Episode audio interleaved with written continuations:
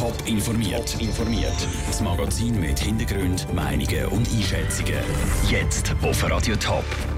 Wieso dass sechs Männer eine Handverlage im Rindl überfallen haben, klären ab heute die Richter. Und wie die Schweizer Politiker auf die grosse Schere zwischen Arm und Reich reagieren, das sind zwei von den Themen im Top informiert. Im Studio ist Nina Frauenfelder. Eine Schiesserei in einer kalten Februarnacht. Zwei Schwerverletzte vor einer Halle zu Altstätten im St. Galler Rindl und in der Halle selber hat man dann noch eine grosse Hanf-Indoor-Anlage gefunden. Die ist professionell betrieben worden. Hat Gianandrea Rezzoli von der Kantonspolizei St. Gallen vor zwei Jahren gegenüber Radio Top erklärt. Vieles war damals noch unklar. Gewesen. Vor dem Kreisgericht Rintel hat heute Morgen jetzt den ersten Prozess angefangen. Peter Hanselmann, du hast dich mit dem Fall befasst. Wer steht denn heute eigentlich vor Gericht? Heute stehen sechs Männer vor Gericht. Die sechs die haben im Februar die Hanfanlage zu Altstädten angegriffen und wollen ausrauben. Einer von diesen sechs der hat Erfahrung mit Raubüberfällen. Er war im 97 beim Überfall auf die Frau Münsterpost in Zürich dabei. Gewesen. Bei dem Überfall sind dort mal 53 Millionen Franken gestohlen worden. Laut der Anklageschrift ist er bei dem Überfall zu Altstädten der, der mit einer Schrotflinte auf die zwei Männer geschossen hat, die dort sind, um die Handverlag zu bewachen. Das heißt, heute stehen jetzt also die Angreifer vor Gericht. Was genau wird ihnen vorgeworfen? Die Staatsanwaltschaft wirft diesen sechs unter anderem Raub, mehrfache versuchte Körperverletzung, Freiheitsberaubung, Nötigung und Amtsanmaßung vor. Das, weil sich die Angreifer noch als Polizisten verkleidet haben. Die Staatsanwaltschaft fordert mehrjährige Freiheitsstrafen. Und dem, der geschossen hat, wird auch noch mehrfache versuchte vorsätzliche Tötung vorgeworfen.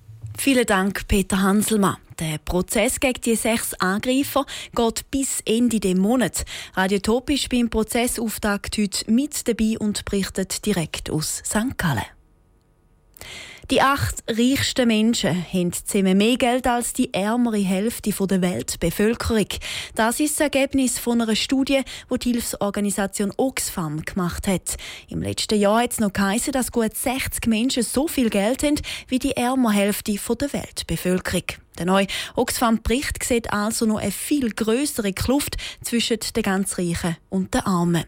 Auch wenn die Schweiz zu den reichen Ländern gehört, macht die Entwicklung auch den Schweizer Politiker Sorgen. Sie könnte auch direkte Folgen für die Schweiz haben, warnt St. Gallen SP-Nationalrätin Barbara Gysi. Die wirtschaftliche Not zwingt die Leute zur Migration und ich glaube, wenn wir das auch nur ein bisschen stoppen, dann müssen wir dringend darauf hinschaffen, dass der Reichtum nicht immer noch ungleicher verteilt wird. Dass die Schere zwischen Arm und Reich so zunimmt, ist auch für den Zürcher FDP-Nationalrat Beat Walti tendenziell gefährlich. Wenn viele Menschen auf der Welt den Eindruck haben, sie hätten keine Chance, je auf einen grünen Zweig zu kommen und auch äh, nichts haben, was sie könnten verlieren dann nimmt die Risikobereitschaft zu und damit äh, die Instabilität auf der Welt. Und das ist für niemanden eine gute Botschaft, auch für die nicht, die viel haben. Einer, der sich beruflich intensiv mit der Weltwirtschaft und dem Einfluss von Ungleichheit beschäftigt, ist der Reto Völmi, Wirtschaftsprofessor an der Uni St. Gallen. Die Vera Bücher hat mit ihm geredet. Was sind denn die Gründe dafür, dass äh, die Kluft zwischen Armen und Reichen grösser wird und eben nicht kleiner? Ein Grund ist sicher die Globalisierung. Es ist den Top-Einkommensbezügern gelungen, den Nutzen von der Globalisierung wirklich abzugreifen. Also indem sie jetzt viel größere Märkte haben, auch viel größere Einkommen können generieren. Was sind dann die möglichen Folgen von deren Entwicklung? Sind die überhaupt absehbar? Man darf die Entwicklung eigentlich nicht überbewerten. Sie kann auch nicht automatisch immer so weitergehen. Wenn das ewig so weitergeht, wovon ich nicht ausgegangen, dann wäre es ein Problem für ein demokratisches System. Weil ein demokratisches System beruht sehr stark darauf, dass grosse Teile der Bevölkerung eben auch wirklich von sich aus Einkommen erzielen und darum eben auch das Recht und die Möglichkeit haben, mitzureden.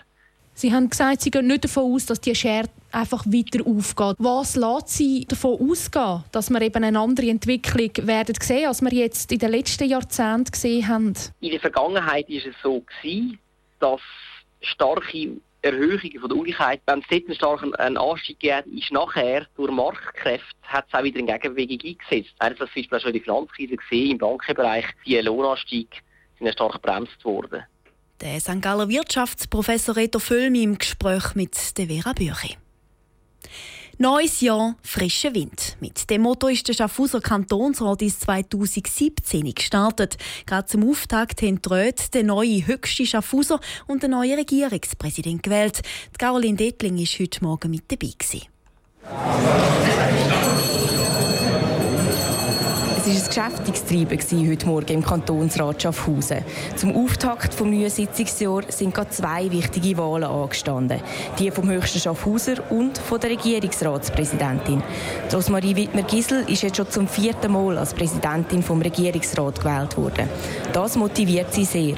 Das ist ein sehr schönes Resultat, das mich sehr freut und was einmal ein bisschen Auftrieb und Antrieb gibt jetzt für das nächste oder also für das kommende Jahr mit dieser Aufgabe. Für ihr Präsidialjahr hat sie schon klare Schwerpunkte. Die Abstimmung zu der Unternehmenssteuerreform 3 geschmolzen sei entscheidend für Schaffhausen. Aber auch kantonal gibt es wichtige Punkte. Dann haben wir aber auch grosse Infrastrukturvorhaben bei uns im Kanton. Polizeisicherheitszentrum, das Bildungszentrum auf dem Geisberg. Das sind solche Sachen, die jetzt im nächsten Jahr dann zur Diskussion auch mit dem Kantonsrat stehen und dann müssen umgesetzt werden. Dem, was Rosmarie Wittmer-Gisel sagt, stimmt auch der neu gewählte Kantonsratspräsident Thomas Hauser zu. Gerade weil so viele Traktanten anstehen, liegt es am höchsten Schaffhauser darum umso mehr am Herzen, dass konstruktiv geschaffen wird. Ich will einfach schauen, dass wir es im Rat effizient durchbringen, nicht lange reden, ausufernde Reden und dass dann so kommt, dass man wieder Parteien gegeneinander ausspielt. Also ich möchte sagen, wir als Freisinnige miteinander statt gegeneinander die Lösung suchen. Weiter sehr er zuversichtlich, dass auch die Schaffhausen im Kantonsrat bald schon elektronisch abgestimmt werden kann. Das würde den ganzen Ablauf bei den Geschäften extrem beschleunigen. Der Beitrag von der Caroline Dettling. Bis jetzt wird im Kantonsrat noch schriftlich abgestimmt. Es werden immer noch Zettel ausgefüllt, die dann auszählt werden. Top informiert, auch als Podcast. Mehr Informationen gibt's auf toponline.ch.